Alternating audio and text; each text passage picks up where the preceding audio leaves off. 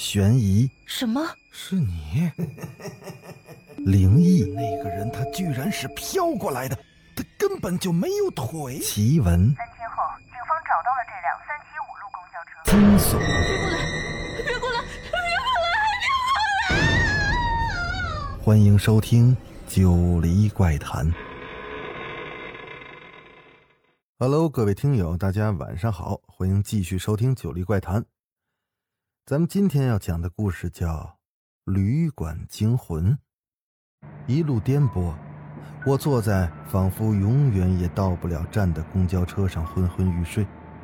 突然，刺耳的刹车声响起，随后是那售票员略带沙哑的嗓音：“不归镇到了，有在不归镇下车的没？”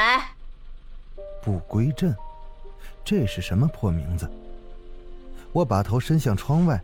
太阳已经开始西沉了，夕阳就像大红缎子似的映满了整片天空。简陋的站台上，一个双手举着牌子的女孩吸引了我的注意力。我情不自禁的就开始细细的打量这个女孩。这个女孩属于那种小家碧玉型的女子，长得清秀文静，双手高举过头顶，那是一张写着。琳琳旅馆的简陋纸牌子。女孩站在熙攘的人群里，淡淡的笑着，就像是一朵淡雅的小百合花。那恬静的模样，看得我的心不由得轻轻的抖动了一下。于是我临时改变了主意，就把这个小镇当成我的一个中转站吧。反正也要找个地方住一宿。想到这儿，我立即就招手：“哎，售票员，下车。”女孩俨然的朝我笑着，走在前面的背影也是妖娆而多情，我几乎是痴迷的跟着她走着。琳琳旅馆是一家家庭式的小旅馆，只有两层楼。也许是因为位置偏僻，设施简陋，我来到这后，顿时发现这里的生意似乎是极为的冷清。接待处那个臃肿的中年女人，想来大概应该就是老板娘吧。此时她正趴在昏黄的灯下打着瞌睡。登记时，她拿着我的身份证仔细的看了很多遍，才啪的一下扔了一把钥匙。二楼，二零七房。那声音刺耳尖锐，仿佛是粗砂纸磨砺玻璃的那种尖锐。我不由得锁了下眉头。强压下心底莫名的不安，开始转头四下打量。老旧的楼梯口在顶灯的照射下，就像一张巨大的嘴一般，诉说着它曾经有过的历史。那斑驳的墙壁上，到处都是形成各种奇怪图形的字迹。屋子里非常的黑，空气也有点压抑，还带着一股淡淡的发霉味儿。我的眉头皱得更紧了。既来之，则安之吧。安慰了自己一句，我拿起钥匙，提着行李刚要走，那个臃肿的女人又在后面喊了我一声：“哎，我说小哥，记住啊，如果晚上十二点醒来，你可千万不要乱接电话，一定要记住。”说这句话的时候，那盏昏黄的灯还悬在他头顶上左摇右晃着。昏暗的光线在他凹凸不平的脸上投下各种奇怪的阴影，就像那些印在墙上的字迹一般的诡异。黑暗中，他那双眼睛特别的亮，就像是两枚泡在潭底的鹅卵石，发着寒光。我没来得及多想，就赶紧跟着女孩上楼了。女孩领着我穿过了一道又一道狭窄昏暗的走廊。最后，在一个绿漆斑驳的房门前停了下来。到了。女孩的声音很柔，却激起了一串空旷的回音。想到一路走来的寂静，我忍不住忐忑地问了一句：“这楼上是只有我一个人住吗？”她摇了摇头，指着拐弯处的一个房间：“我叫琳琳，有事儿我就在隔壁，你敲一下门，我就能听见。”哦，哦，那还好，总算是有人作伴。这么多的房间，如果只有我一个人住，那难免觉得有些冷清。琳琳笑了，天真无邪的样子惹人怜爱，嘴里却说着让我有些毛骨悚然的话：“记住，晚上十二点醒来，千万不要接电话。”同样令我不解的话，从两个人嘴里却反复的强调，多少透着一些诡异。心里的不安像是找到了出口一般，让我下意识的搓了搓那冰凉的手臂。我刚想问个明白，可琳琳已经悄然离去了。他们到底想提醒我什么呢？由于一早还要赶火车的关系，很快我便把自己想不明白的事儿抛到了脑后，简单的梳洗了一下，便陷入了梦乡。也许是颠簸了一天的关系，我睡得非常的沉。也不知道过了多久，突然被一阵惊心动魄的铃声给惊醒了。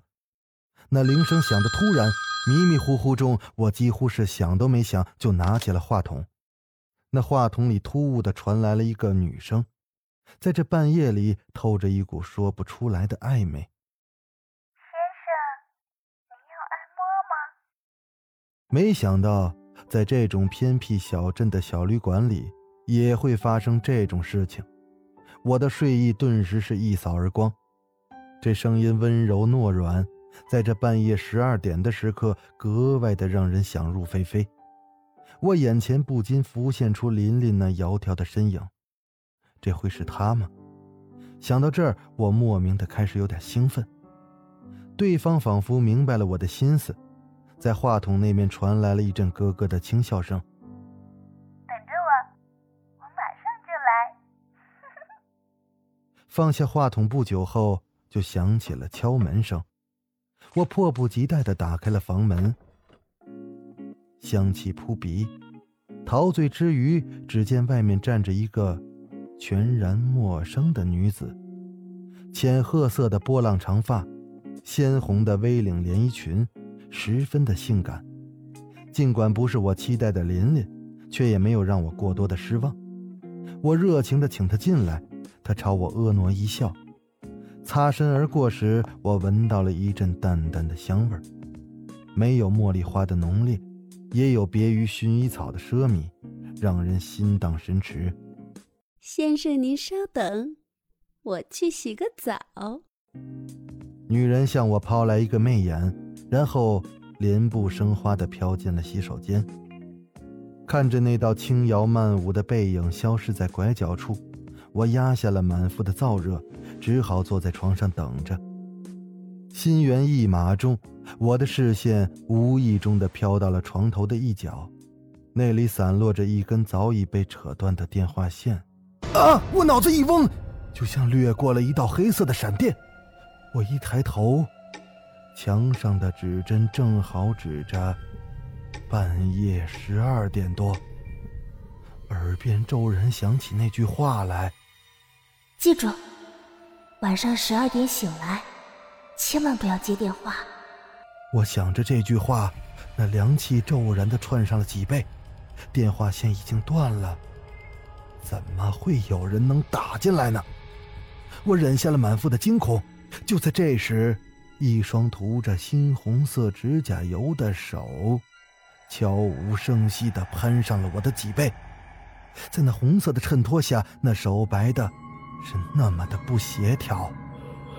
亲爱的，我们来玩个刺激的，好不好？声音是从耳边传来的，想到那女人涂满大红色的口红的嘴就在我的脖颈处，我的身躯就忍不住一阵的颤抖。那汗毛也不知不觉的开始炸起来。红衣女子不知何时已经悄无声息的走了出来，她弯下了腰，从地上捡起那条被扯断的电话线，做了一个束缚的动作。那苍白的脸，猩红的唇，还配着他脸上那诡异的笑。啊！我的惊恐已经到达了极点，忍不住的发出了一声刺耳的尖叫。我下意识的跳了起来，疯了似的拉开门就往外跑。你逃不掉了！那刺耳的怪笑，无论我如何的加速，却始终响在我耳边。我喘着粗气，不敢回头。但后面的尖利的喊声和叫声，急促的脚步声，始终是阴魂不散的跟着我。我吓得是魂飞魄散，却冷不防的撞进了一个人的怀里。啊，是琳琳。他不由分说的抓住我的手臂，将我拖进了一个房间里。我们提醒过你，叫你不要乱接电话的，你为什么不听？他是谁啊？一个愿死的女鬼。琳琳面无表情的说着。她叫阿珍，本来是一个善良的女孩，只是为了筹钱给母亲治病。生活所迫，不得已就做了这一片的应招女。一年前，她在我们旅馆里被一个无良的客人杀死，从此便阴魂不散，留在了这儿。啊，那那电话线是怎么回事？明明线被拔掉了，可……唉，当初他就是被那个客人用电话线勒死的，所以他的灵魂就附在电话线上。只要谁接了他的电话，就一定会死于非命。于是，你们就切断了电话线，是吗？可是这样也于事无补啊，他还是会出来的。我们提醒过你，叫你不要接电话呢，只要不接电话就没事。要怨，只能怨你们这些男人存心不良。听到琳琳这么说，我不禁是面红耳赤。这时，床头的电话剧烈的震动起来，发出了一阵让人心肝剧烈的轰鸣声。啊，他来了，他来了！我浑身颤抖的蜷缩成一团，可琳琳漆黑的眸子蕴含着深意，冷冷的看了我一眼。走廊里，阿珍在疯狂的踹着每一间房门，那每一脚都似乎踹在我紧绷的神经上。隔着那薄薄的门板，终于停在了我的这个房间。我甚至能感觉到他身上的香气正丝丝缕缕地渗进来，携着一股阴冷的寒气，就像是无数把锋利的刀刃慢慢地分割着我的身体，冷冻着我的呼吸。忽然，那踹门声停了，屋子里顿时陷入了坟墓般的安静。潮湿的空气里只有我和琳琳的喘气声。良久之后，我忍不住趴在猫眼里往外看去。那外面是一团的漆黑，宛如一池深不见底的潭水，看似波澜不惊，却暗潮汹涌。可这时，在这一刹那，我看见了一片触目惊心的血红色。那红色的。是眼白，那黑色的，是瞳孔，那分明就是一只眨动着的眼睛，我汗毛都竖了起来，啊！我从喉咙里挤出了一声尖利的叫声，瘫软在地上，四肢不受控制的在地上胡乱的划着，而那扇门悄无声息的打开了。那火红的连衣裙裹着阿珍向我逼近，她双目骨突，舌头爆吐，眼梢嘴角还挂着狰狞的血迹。我说过，你逃不掉的。他猩红的瞳孔在距离我几厘米的地方停住了，然后他露出了那白森森的牙齿。是琳琳拉着魂飞魄散的我逃离了这地狱般的噩梦。她的手软而凉，就像是蛇一样冰而滑腻。恐惧让我神经变得敏感而神经质，脑海中不断的出现各种可怕的幻觉。终于，在迂回狭长的走廊尽头，出现了一扇透着微弱光亮的窗户。快走！琳琳用尽全力将我推了上去。琳琳，我走了，你怎么办？别管我，快跳！他不会害我的。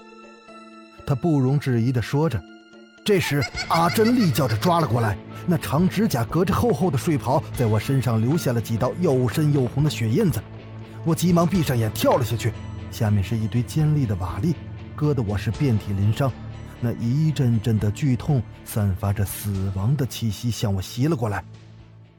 我就这么昏死了过去，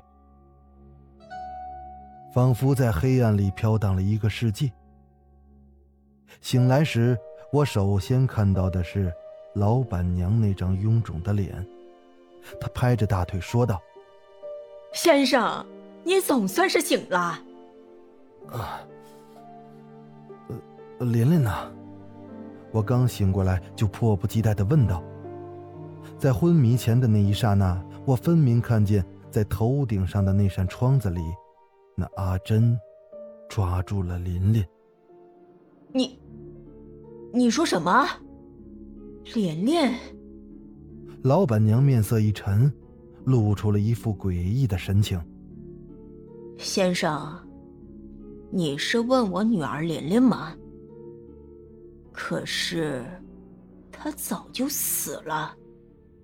你说什么？琳琳，她，她死了？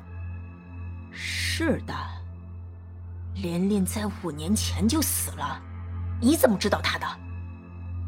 难道你见过他？那臃肿的女人瞪大了眼睛，语气怪异的问着我。一个霹雳在我的脑海中轰然的炸响，怪不得她拉着我的手是那么的冰冷。怪不得他不怕阿珍呢。原来，琳琳也是鬼。婶婶，你要的药我煎好了。突然，一个熟悉的让我魂飞魄散的声音在我耳边响起，我惊恐的转过头，一袭红色的裙子，猩红色的指甲油，那白的骇人的脸，是阿珍。她正站在门口向我微笑着，啊啊啊！有鬼，有鬼！突然出现在我眼前的阿珍，让我的神经一瞬间的崩溃了。我依靠着本能，不断的向后退着，尖叫着：“什么鬼呀？她是我的侄女阿珍。”老板娘嗔怪的话语适时的在我耳边响起。啊！可是刚才，刚才。刚才就是他要害我，是是琳琳，不，刚才就就是琳琳救了我啊！我说这位先生，你是不是脑子摔坏了？我一直就陪在婶婶身边，没有离开过呀。刚才是因为听到你的尖叫声，我才上楼去查看的，结果就见你像中邪一样扑向走廊的尽头，头也不回的就从窗口跳了下去。我救了你。你居然胡说八道，说我是鬼！阿珍喋喋不休的说着，我如同坠到了云里雾里。琳琳说阿珍是鬼，老板娘又说琳琳是鬼。我到底该信谁的话呢？先生，我看这样好了，你先好好的休息，天一亮呢，我就找人送你到医院去，行吗？老板娘说着，我下意识的点着头，惊魂未定。老板娘将药放在床头，转身带着阿珍离开了。房间里还萦绕着阿珍身上的那种特殊的香味儿，经久不散。老板娘走了，房间里又剩下我一个人。我回想着经历的种种，恍如在梦里，只觉得自己的大脑是一片的空白。这到底怎么回事谁的话是真的？浑浑噩噩中，我走到了洗手间。突然，在地板上，我发现了几根褐色的波浪长发。是，这几根长发就足以证明，昨天晚上阿珍肯定来过我的房间。可是，阿珍为什么说？自己一整晚都待在老板娘的身边呢。那那缕长发，我强忍着伤痛，一瘸一拐的去楼下找了老板娘。在路过楼梯拐角处的那间客房时，我却意外的听到了两个熟悉的声音正在激烈的争吵。说好了，这次机会是给我的，又要跟我抢，分明就是欺负人嘛！你是姐姐嘛，姐姐就应该让着妹妹。哎呀妈，别吵了，要不就归姐姐吧，我只要他的两条腿就行了。你们也知道我饭量小，本来定的就是他接了谁打过去的电话就归谁，你们都耍赖。又一个熟悉的声音悠悠的响起。居然是琳琳的，那个在老板娘嘴里已经去世的琳琳。我用颤抖的手推开那虚掩的房门，从缝隙往里看去，在昏黄的灯光里，阿珍、老板娘和琳琳三个人鼎足而立，面对着我的是那个身材臃肿的老板娘。她警惕地往门口瞟了一眼，嘘。小声点儿，别叫他听见了。我伸手捂住了自己的嘴巴，忍住那冲口而出的尖叫。屋子里那恐怖的景象，在我的瞳孔里是无限的放大。绿油油的灯下，印着一张被烧得抽搐而变形的肉疙瘩，那凹凸不平的表面布满了大小不等的瘤子。将五官无情地挤到一边，唯有那一只看似完整的眼睛，在瞪着我这边。那冷冷的眼神就像是一把尖刀一样向我戳了过来。我刹那间灵魂出窍，原来他们三个都是鬼。他们提醒我不要接电话，居然是欲擒故纵。我连滚带爬的逃出了旅店。头也不回的冲进了漫无边际的夜色之中，后面传来了一阵鬼哭狼嚎的追赶声，在这失魂落魄中，我一脚踩空，咕噜噜的就滚下了一座山崖。当我醒来时，已经躺在了一间烛火闪烁的小屋里，身旁坐着一个骨瘦嶙峋的老人。那间旅馆。早在一年前被一把火给烧光了。原来旅馆的生意非常好，后来有一个客人居心不良，他强奸了店主的女儿，然后他又放了一把大火，焚尸灭迹。就在这场突如其来的灾难中。一共死了四个人，三女一男。啊，呃，三女一男。这时候我一愣，怎么还有一个男的呢？对，三女一男。你一定很奇怪，为什么你一直都没见到那个男的？说着。老人将那烟袋锅在鞋底上磕了几下，他回过头，阴惨惨的笑着：“ 那是因为他早就算准了你会在这儿出现，所以 我就在这等着你呢。”你，你，你，你啊！好了，故事讲到这儿就结束了。我是主播九黎香柳，那咱们下集怪谈再见。